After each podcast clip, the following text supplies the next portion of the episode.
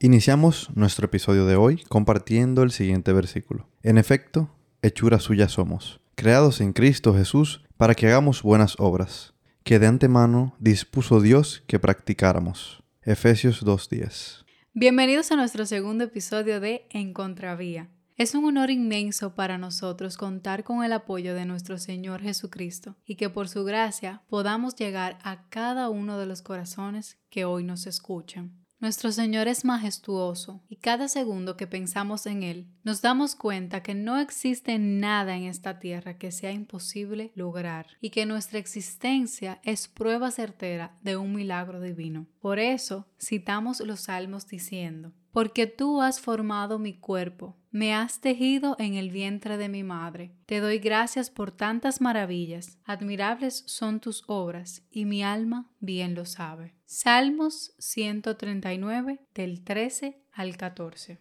Es sorprendente ver cómo somos amados y lo importante que somos cada uno de nosotros para nuestro Padre. Por eso, iniciamos nuestro tema de hoy, llamado La obra del pintor. Qué hermosa vista disfrutamos en el momento que iniciamos un viaje hacia otra ciudad o pueblo. Hermoso es el viaje que hacemos y el trayecto que nos lleva hacia nuestro destino nos permite darnos cuenta de que cada detalle que vemos está hecho con amor.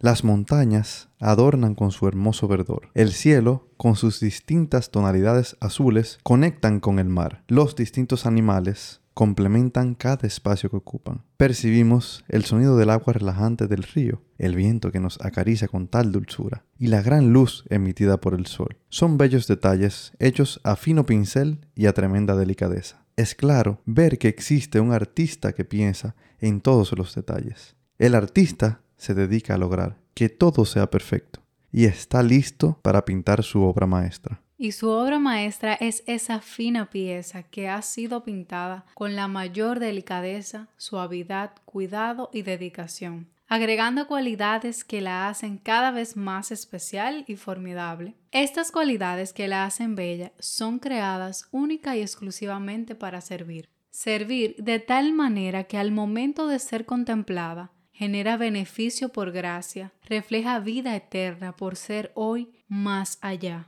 genera pureza por seguir el camino, la verdad y la vida.